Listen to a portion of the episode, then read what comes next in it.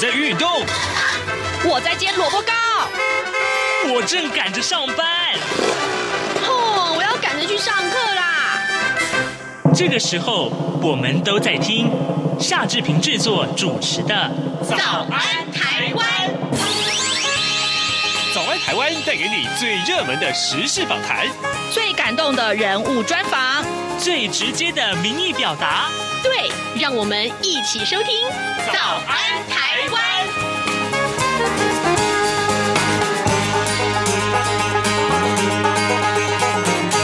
早安，台湾！我是夏志平。今天是二零二二年的二月八号，星期二。今天志平要请您来收听这样的单元，介绍这本书。欢迎光临广州街一六一号。嗯，这是一个什么样的故事呢？就请您收听今天的访谈单元。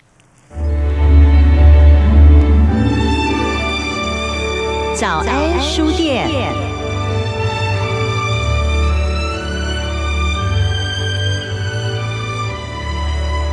这里是中央广播电台台湾之音，您所收听的节目是《早安台湾》，我是夏志平。各位听众，今天在早安书店这个单元里面，志平要跟您介绍一本书，这本书的书名叫做《欢迎光临一百六十一号》。一六一号，这是什么概念呢？为什么这个书名要这样子来取呢？事实上啊，它跟过去我们曾经做过的一则报道有关呢、呃，在啊一年多前，志平曾经为您专访过啊台湾梦想城乡营造协会的两位工作伙伴。那从那里面，我们得到了很多的呃一些启发，也听到了很多感人的故事啊。如今这些故事呢，也都写下来出书了。它的书名就是刚刚志平所。跟大家提到的，欢迎光临一六一号，这是由开学文化所出版的，而呃，社团法人台湾梦想城乡营造协会的创办人，同时也是台师大社会教育系的教授徐敏雄徐老师，在节目中要接受我们的专访。老师您早，赛哥您好，各位听众大家好，是谢谢老师啊，一早来接受我们的专访。我看到这本书的时候，呃，一年多前的那个受访的经验又全部都回来了，然后仔细去。读它的时候，我觉得哇，很感动啊！因为我看到是一群非常愿意为万华这个地方奉献自己心力的。工作者，嗯，他们不断的把自己的所学贡献出来。其实很重要的一点就是希望能够把万华的地方文化，还有呢，就是万华这里很需要帮助的一群人，他们就是无家者，对啊，把这群故事通通写下来。所以老师在一开始的时候，我想先请您再为我们的听众介绍一下什么是梦想城乡。这个协会的名称叫梦想城乡协会，当初为什么用这个名称？其实经过大家的讨论跟。投票就是我们的发起人有三十个，大家共同投票。那那时候也有很多的不同的讨论啦。那后来决定用这个原因的原因呢，是因为希望说，呃，他们希望营造一个没有人被排挤，在这边没有人被排挤，然后他的一个专长、他的需求都可以得到满足。然后觉得哇，那真的是一个梦想之地哦。然后如果他自己的故乡、自己的生活环境能够是这样的环境的话，真的是一个很棒的地方。所以就那时候我们就在想，那我们来营造一个这样子的一个社区啊，能够迎接纳无家者、接纳年轻人，也跟老产业共同合作。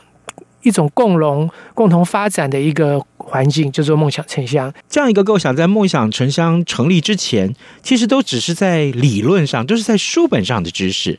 怎么样把它实践变成一个很重要的困难，是吗？对，这其实是非常困难。其实刚开始我们协会成立第一年，我印象很深。那时候刚开始的时候，呃，别的团队，我像夏大哥刚刚也跟我们聊到，就是说像芒草心啊、哦人生百味啊，哈、嗯，这种他们其实都做得非常好啊，社会上对他们了解也比较多。那所以刚开始的时候都没有人知道，我们都觉得我们快要灭顶了，怎么都没有人知道我们在干什么 哦。特别是我们是，我们协会强调是做人的接纳、人的了解，哇，这需要更多的时间。所以其实刚开始哦，不只是我茫然，其实所有的工作伙伴，书上说的所有工作伙伴，大家都很茫然。我们都一天到晚在问我们自己，我们的特色到底是什么？什么接纳？什么共荣？这种东西到底做得出来？它长什么样子？其实大家都是很茫然的。那最后我们才发现到，茫然是必要的。那我们唯有走过，再回头一看，回头看那个路上走过的脚踪，才知道说，哇，我们一步一步在走的东西就是关怀伦理，就是去接纳、去了解每一个人的真正的需求跟独特性，让他能够在生活当中展现出来。我们是走过之后回头一看才写下这本书，而不是好像我们有一个很棒的理想马上去做出来，其实不是这样的。那为什么要叫一六一号？哦，一六一号，其实我们刚开始要的书名，其实坦白告诉他不是这个，那就是我们刚开始就想说，我们用梦想城乡嘛，类似这种的名称。那可是这个出版社的编辑就告诉我们说，你用这个梦想成香，你要不知道在干什么，就跟你们那个 协会的名称刚开始不知道在干什么一样。那现，那你既然要做社会教育，就像夏大哥要做社会教育，首先最重要的是引发大家的好奇，引发大家想要认识你。那他们告诉我们说，现在用数字跟空间这个概念的话，比较容易让大家知道有这本书，甚至想要去翻阅。哇，那我们觉得我们协会同仁有讨论过，既然我们要推广理念，就不要执着。一定要达到目的，就是让大家认识我们的理念，这才是最重要的。所以，我们大家也愿意接纳编辑的专业给我们的建议，我们就变成是一六一号。那这个一六一号的概念，其实是我们协会的所在地，就是广州街一六一号。这个其实是在剥皮寮历史街区里面的一个老的茶馆，爹爹爹爹嘛。可是它那个爹爹应该是爹多啊，然后那是没有没有没有颜色的，不是。阿公店不是，它其实是呃给一些在地居民喝茶的老地方。那后来它被政府征收了，那我们觉得很可惜，所以又用这个老址来做新的社会创新的活动。哦，原来如此。好，各位听众，今天早上志平为您访问的是台师大社会教育系的教授徐敏雄徐老师，同时呢，他也是社团法人台湾梦想城乡营造协会的创办人。呃，最近呃，协会出版了这本新书，等于是把过去这几年来从成立到现在有七年多的时间，然后呢，把所有的这些事工做了一个很棒的回顾跟记录啊。对，当然这本书里面最多提到的就是对于无家者的一些啊、呃，对他们的服务的。事工啊，对的工作，所以老师，我可不可以请教你啊？呃，无家者，你们要怎么去跟他们建立呃两者之间的这个信赖感跟信任感？因为如果没有那个信任感的话，可能他们会对于你的服务要拒人于千里之外，是吗？对，其实这个夏大哥问到这个问题也是最困难的，嗯，因为其实呃，我们刚开始也遇到一个困难，就是说我们到底怎么去去哪里接触这些人？所以我们协会的方法比较特别，我们是跟万华做第一线社服。就是服务无家者的第一线的社工师联络，还有机构合作，啊，譬如说像芒草心啊、仁安基金会啊、万华社服中心啊，类似这样的一个机构，他们是在第一线服务无家者的。那他们在服务的过程中会发现的时候，有些人蛮适合来做这种艺术叙说，他们就会推荐给我们，啊，所以呢，我们就会邀请他来聊聊啊，然后他会，我们就会觉得说，透过木工啊，透过这个呃导览啊，或透过这个艺术创作。能够帮他整理故事，他是有兴趣而且能够整理故事的，所以也不是说每一个人都合适。是，所以我们透过这样子一个转介串联，能够接触到比较合适的学员，我们都叫学员哈。然后他们来这边的过程也不是很顺利。我记得我刚开始的时候，呃，不瞒夏大哥说，就是有有一个很很惨痛的挫败，就是我们用艺术创作班，我刚开始那时候我当社工师已经当了大概包括当老师啦，混着混在一起大概十多年了。就我印象很深，有一个学员，他大概艺术，他说他的生命故事叙述已经做了四分之三，嗯、就最后大概剩下四分之一的时候，他很生气，他就说他不来了。嗯、我说你为什么不来？他说哦，他以前是混黑道的，哦。哦、然后他就说对大哥，他就说你这样子等于是让我缴械，然后让我觉得很没有男子气概，哦，哦。因为来这边要用艺术来说自己过去的人生故事、嗯、跌倒的故事，嗯、那他会觉得。很不舒服，后来他堪对很不堪，一直讲那些不堪的干什么？嗯、他就说我二度伤害他，哇，二度伤害这几个字其实刺痛我的心啊！那时候我非常的难过，我想说，我原本希望陪伴他们去重新走出来的，没想到还造成了伤害。嗯，所以这件事让我汲取了非常大的教训，我们必须放放慢脚步，然后更多的聆听。然后不要让他们觉得说还没有准备好就说故事，所以我们协会有一个很重要的特色，就是说你来，你可以先画图，你可以先听别人讲，你不用说故事没关系。而且我都会跟我们工作伙伴像怡琪啊、猴子他们说，我们自己要先把自己的过去的故事交出来，让他们感受到说以前的故事是一件被接纳、被鼓励、被肯定的事情，嗯在我们协会这是被鼓励的，是啊，不像在外面是难堪的。所以，我们营造出一种新的剧本，就是说，在这边说自己的故事是被欢迎、嗯被鼓励。那我们敢把自己交出来，学员看到我们勇敢的做而有收获，他也会觉得做这件事是美好的。等于说啊、呃，所有的这个在这里工作的同仁们，他们先做一个示范。没错，没错。我们我们卖就其实这个跟我们做另外一个领域就是店家非常有关系。嗯嗯我们看到店家很多店家，包括饼店、传统饼店、青草店、蛋店啊、凉粉，他们都有个概念，是我们卖给人家的，一定要是我们不止我们自己敢吃，而且我们要觉得最好。同样的，我们推广的这些给无家者的这些艺术创作，不只是我们自己喜欢，而且我们觉得最好。我们就在享受这样的一个叙说的一个一个成长。有些人开玩笑说了，我们有点像是宗教团体。对，它是一个信仰，它是一个职业。嗯，好极了，老师。那那一般的街友会不会在乎别人怎么去看他们？因为我在这个书里面读到了一一句话，他说。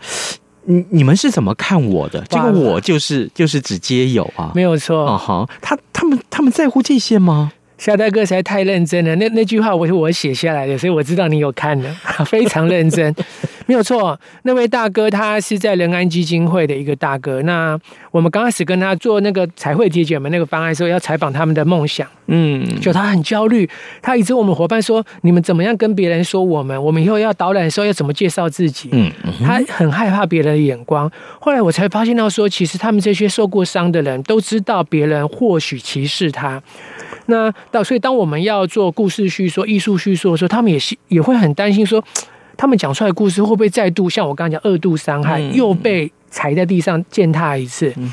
所以他们很害怕别人的眼光。那那时候我们就告诉他说，就像我刚刚讲的，我们会跟他说，我们会在我们协会都是学员，大家都在学习。好，所以大哥，你以后在我们这边就是学员，所以我们一跟别人介绍你也是学员。好，那就跟。传统社区大学一样，都是在学习、在成长的。嗯，所以在我们协会里面，每一个人都是学员，哦、每一个人也都是帮助别人成长的老师。所以，我们在这本书里面很强调一个概念，叫做关怀伦理。相信嗯，夏大哥有看到了。是是所以，关怀伦理就是说，关怀者跟接受关怀的人的角色是流动的。最近你状状况比较好，你就是给我支持的人。那也可能我最近呃状况比较好，我听你讲话了，我就是给你支持的人。所以在我们协会说真的，那个界限有点模糊。嗯，他的身份是相互流动的。没有，今天你可能是一个呃给予别人帮助的人，但是有一天你觉得嗯不行，我今天我今天比较 weak 一点哦，那我可能需要别人的帮忙。其实别人也会不吝啬于伸出援手来关心你。对，是这样子的。我我讲一个很短的一个小故事，就是我记得我那时候有一段时间状况很不好，就是我当老师当了十五六年了，第一次拿到教学评量不及格，从来没有过的。那段时间那两三个月我几乎走不出，走不出来。然后到学校里看到系上的学生就会很焦虑，即便不是修我那门课的，我也会很难过，就是大家都觉得我很烂。就后来我想起来，一个大哥跟我讲，他是酒瘾，他跟我讲过一段话。我问他，你怎么克服你的酒瘾呢？他说：“有一天我在地上躺着，我想着，我才四十岁，未来我的人生难道就要在地上过吗？不，这不是我该过的人生。哇，这段话给我多大的力量！嗯，所以那时候我得到那样的一个成绩，我心里当然难过。可是后来我想起这位大哥曾经跟我分享的这段故事，我问我自己：徐敏雄，你未来大概还有二十年左右要当老师，你难道就要这样子？”走不出去吗？我就想起了我当老师的初衷。相信夏大哥在书上有看到，不是为了学生的掌声，是跟学生一起成长，所以我慢慢走出来了。是，是，哇哦，各位。我相信每个听众，也许你曾经会经历过这样的呃经历哈，就是呃今天我们难免会有脆弱的时候，但是也许是一句话或一件事情，哪怕是你的宠物也好啊，它都可以鼓励到你。对，那你你万万也不会想到说，当初这个人也许曾经是你。啊，我们不要说是鄙视了哈，你你也许从来嗯从来不会想去重视他的时候，所以这个时候你要不要重新思考一下，对别人好一点。对，真的是这样子。好，那真的是一个互相的。是是是、嗯。好，各位听众，今天早上志平为您邀请了这位受访者啊，他是台师大社会教育系的教授徐敏雄徐老师，同时他也是社团法人台湾梦想城乡营造协会的创办人。他来介绍这本书啊，这本书记载着梦想城乡的一些啊很重要的七年来的成长经过。他的书名叫做《欢迎光临一百六十一号》。嗯，有空的话，你到广州街去走一走。看看这个地方好不好？嗯，我们最近刚好在办画展，赶快来哟！诶，对，所以我们那个艺术创作班就是脆弱画室正在办那个年底的画展哦，所以你来的话可以看到十十十个十几个那个学员他们的艺术创作。我们也跟各位听众来呃稍微做一下会诊，就是说梦想城乡这么多年来正在做的有三块很重要的事工啊，一个呢呃就是刚刚我们所说的导览班，对，另外一个就是。木工班，还有一个就是老师您所说的脆弱画室。是，嗯哼，上一回啊，那个呃呃猴子他们来的时候啊。介绍脆弱画室也也也说的不少，但是我我很想要再进一步请教老师，在这个画室里面，学员来到这里上课，我我看到这个书里面有强调一点，就是说要把自己的故事画出来，对，要把自己的需求，甚至于是需求画出来。为什么？老师为什么我您您会跟呃这个呃呃其他的同仁们一块要往这个方向来做呢？好，我想讲到这个就很有趣，就会牵涉到我们还有我们其实有三个群体在家在合作。刚刚讲过店家了，嗯、对，无家者，还有一个是青年。嗯，那我其实如果大家看这本书，就会发现到我以前就是高中过得不好，广播节目帮助了我，所以夏大哥很重要。好，那我要讲这个，就是说我在跟高中生、大学生相处的过程当中，我发现到有一个非常严重的。在时代的一个大家共同的挑战就是完美主义，大家可能呃没有办法接纳自己不好，然后一点点失败呢就很焦虑，很怕别人的眼光，重点是很怕别人的眼光。那特别是从小到大功课学业成绩不错的人，好，他从小都是念明星学校，他念了明星高中、明星大学之后，就更没办法接受自己犯错。那我发现到说这个问题其实跟我们的无家者一样。因为很多的无家者以前或许也有曾经风光过，也有自己好的家庭，可是他跌落谷底了，他怎么接受自己的现况，重新出发呢？再来，我们的在万华的老店家，有些以前也是曾经风光过三代、四代，甚至上百年的历史。那现在因为这个时代不一样了，哈，这个产业比比较强调文文创，那他们这些老产业怎么转型，也是。很大的挑战，嗯，所以这三群呢有一个共同的属性是什么？怎么样去呃回顾自己的人生经验过程当中，看到自己的价值，而能够在当下调整，是适度的调整自己，才走下去。那所以我们为什么要画出自己的需求，自己真正的感受？就是因为我们太多人从小到大都是活在别人的眼光，揣摩别人的期待。没有真正想过自己到底适合什么路，没有自己想过自己到底可以为这个社会、为什么做些什么，那都是很急的，要赶快说哦，老师要我成绩好，我就拿成绩；爸爸妈妈要我有才艺，我就拿才艺。所以我们很少去聆听自己内在真正的需求、真正的感受。那在我们社会理论里面，这就是一种异化的一种学习、异化的生活。你做越多，越心虚，越疏离，越没有自信。那包括会再回来这边无家者也有这些问题，他们可能一直在意别人，就像刚刚夏大哥问我的问题，他们很在意别人的眼光，别人怎么看待我的失败。那多数人哦，你现在看不起我的失败，我就告诉你我曾经，但是我们知道这个一定是更惨，因为他没有办法接受当下确实的状况不好。嗯，所以我们会重新帮他整理故事的目的，就想要让他知道说几个重点。第一个没有错。他曾经有美好的家庭，曾经有美好的事业，就美好的健康，这个是我们曾经有过的，不用否认它，也是我们人生很美的记忆。但是那段记忆应该是帮助我们去面对当下的困难的力量，而不是阻碍。可是如果我们有些人走不出来的时候，一直缅怀以前，不愿意接受当下自己的局限困境。就像我刚刚我拿到学生不及格的分数，哎，我以前也是很受欢迎的老师，哎，我怎么会这样开始骂学生很混啊？学生上课不认真啊？那我永远走不出来，我得接受我确实当下的方法，学生可能接受度不够，我要接受这个事实。所以，我们透过这样梳理，有一个很重要的目的是认清真实的自己，接受自己，诚心友好。没错，那个是徐敏雄的一块，但是徐敏雄当下确实不太好，我也接受这是一个事实。老师，你刚刚所讲这句话，让我想到我在读这本书的时候，里面有这样一句话，我特别还把它 mark 出来，我好想在这个时候也跟。啊、我们的听众一块儿分享啊，呃，这本书你提到说每个人都只有七十分，OK，好，那么但是这种领悟啊，不是凸显自己有多么的优异或是超越了谁，而是清楚知道每个人都一定有不足之处。对，所以老师刚刚你所提到自己的经历被评鉴为不及格，然后呢，看到这些个呃无家者，他们现在也许受到大家歧视的眼光。但嗯，除了反省自己之外，更重要是看到自己不足之处，有了这样一个视野，他才知道接下来他另一步要怎么走。是，这是夏大哥真的说的太好了，确实是如此的。我们以前，我们从小从小老师就告诉我们，失败为成功之母，可是从来没有人告诉我们该怎么做，所以我们很怕别人看到我的缺点，很怕自己。把不好的东西拿到别人面前，甚至我从来不知道我不足什么。那我常跟学生说，我连我的不足在哪里都不知道，我如何更好呢？我如何改变呢？所以改变的前提是知道有哪些是我想要改变的，而那个我想就是我刚刚讲的，你真心希望自己成为一个什么样的人，而不是一天到晚在意别人的眼光，期待你成为什么样的人。哇哦！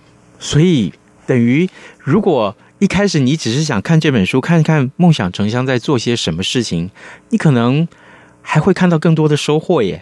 对，真的是这样子。嗯、好，那那个收获恐怕不止这些。是，是我我读到这其中的一些情节的时候，其实我心里面是非常讶异的啊。上一次猴子他们来的时候，没有告诉我这些事情。原来在面对这么多的学员们啊，每一个人都有非常坎坷的故事。呃，我曾经看到，就是说，好像当中有学员他还要自己强害自己，对，啊，就是当他情绪已经没有办法再承担了，所以我还蛮想请教老师，在梦想城乡工作的这些伙伴们，哇！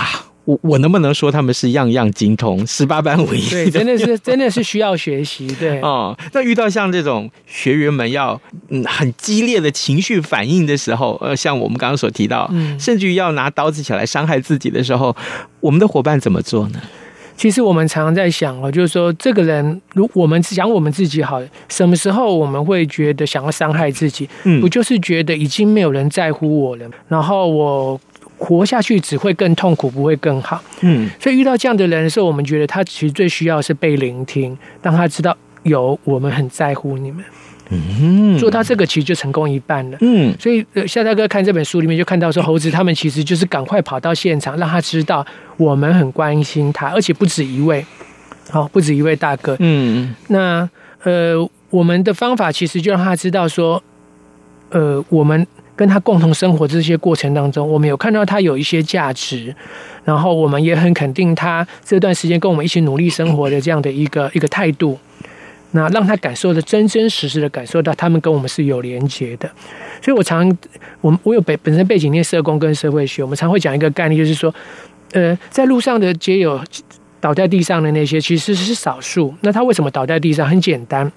他知道没有人在意他了，他怎么糟蹋他自己也没有人在意了。所以这本书里面我们有提到一个，之前有一个打击乐班有一个学员，那我们就发现到说，他每次来上课都会把自己整理的很干净。为什么？他知道他是学员，他是同学，有老师跟同学在意他了，他需要整理他自己，他努力经营他自己。那同样的，我们的方法一样。我们遇到这些会自我伤害的人，他会觉得没有人在意他。我们让他知道说有，我们很在意你。我觉得只要有做到这一点，聆听、连接，大概就有一半成功的机会。还有一个，也许我们在面对无家者啊，就是呃呃街友们，一个我我不能说他是错误的观念，应该说是一种误解吧。呃，有人希望今天他知道说我要访问老师，所以呢，他就说：“那你能不能请教老师这件事情？就是那为什么这些街友最后的最终的那个归途不是回家？哦，回家难道不好吗？家是温暖的呀。那事实上，每一个街友不太可能都要他们回家吧？嗯，我我不知道这样的误解，老师可以给我我这个问题其实很复杂。夏大哥问的问题非常重要，也很关键。第一个，据我们的了解啊，多数会离开家的人，都是家庭家庭关系已经破碎啊，甚至是伤害。这个伤害是当然不绝对不是单方面，都是互相有连结的。所以叫他们回家，对家人来说或许也是一种伤害，对他们来说也是一种伤害。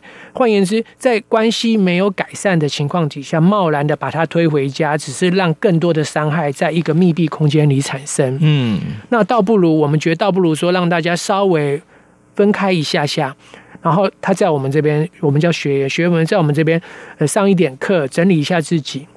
让他愤怒，让他伤害，让他不安的情绪能够得到一点舒缓。如果要讲回家，也是比较后面的时间，哦、也不是那个当下。是，对，所以我们觉得每一家都有自己难念的经。那贸然的，就是说把他推回家，其实我们觉得根本就不是解决问题，反而是大家承认目前关系不好，然后静下心来慢慢整理。我觉得这反而是有可能。我讲一个大哥，那个书上有写，有位大哥过世也是一样。哦，对，对他那时候他过世之后，其实他其实跟家人没什么联络。后来过世后，孩子来遇到猴子，这个猴子跟他说叙说他在我们这边生活的点滴，他就很感谢感谢猴子，说哦陪伴了他爸爸后面这段日子，然后也觉得他爸爸真是蛮用心生活的一个人，对他有点改观了。嗯嗯，虽然是已经是过世之后，可是我觉得这样的一个。和解，我们讲和解，嗯，才是最重要的。嗯、对，我我们在听完这些个故事之后，我很想告诉我们的听众啊，如果你过去曾经对无家者、对于街友们有一些既定的印象，好不好？这个时候，我的建议啊，先把那些既定的印象啊，先把它摒除掉。但我们重新去看一看这本书，看一看《梦想城乡》啊，还有包括其他的这些个，像芒草心、像人生百味一一块儿，对于街友们所做的这些事工，我我愿意在最后呃节目的最后用这样啊一段文字来来跟大家形容。我看到的这段文字，我我还蛮感动的，就是从小到大的教育大多是告诉我们怎么样去明辨是非啊，以至于我们经常用。道德的尺去丈量自己，批判他人言行举止的对错，但是在丈量彼此的过程里面，我们可能急于下对错的判断，却忽略了同样重要的事情。什么事情呢？就是去理解某些人之所以选择偏向恶的事情，还有是他们比较坏或比较笨吗？还是他们在做这个抉择的时候呢？其实他面临到不足为外人道的两难拉扯。各位，我相信啊，每个人看这本书都有不一样的收获。但是当我看到这段文字的时候，我觉得也包括刚刚我所跟大家分享的，就是我重新来。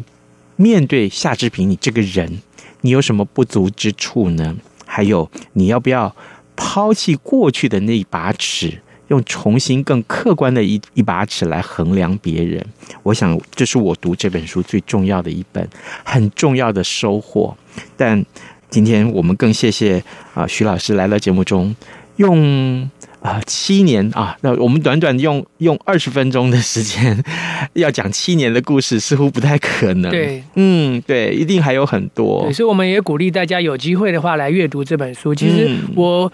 嗯说实在话，我如果有机会的话，我真希望每个人手上都有这本书。真的不是我像夏大哥做节目也是一样，真的是有一个好东西，希望大家能够得到，能够得到力量，能够过得好生活。我们出这本书目的真心是如此，是真的，真的。我我所以呢，还是跟大家。呃，推荐欢迎光临一六一号啊，在书店里面都可以找得到。或者，哎，我们干脆这样好不好？我们就上到梦想城乡的官网上面，就看到这本书的讯息了吧？呃，对，我们有一些网络的平台，你都可以直接上去购买，嗯，都是非常方便的。哎，还有就是，呃，当然。要经营这样子的一个啊、呃、协会，其实很不容易，对不对？对，我相信，如果大家会愿意有所奉献的话，是不是也是上到呃梦想？对，我们都有，我们都希望大家能够来支持，嗯、因为大家刚刚呃听到，我们其实不只是服务无家者，我们也服务很多的年轻人。对，因为无无家者跟年轻人跟任何人跟我们你我一样，都需要面对真实的自己。嗯哼，好的，我们今天也非常谢谢徐敏雄老师来到节节目中为我们介绍。欢迎光临一百六十一号，就是广州街一百六十一号，有空来看一看吧。欢迎欢迎。OK，谢谢老师，谢谢夏大哥，谢谢大家。好的，那么今天的新闻重点当然就是等一下行政院要宣布啊，就是开放这个福岛食品进口到台湾来，当然有三个配套，这会是今天新闻的重点。也欢迎您锁定中央广播电台各节新闻或者是我们的官网讯息。今天节目时间到了，跟您说拜拜，咱们就明天要开直播见面喽。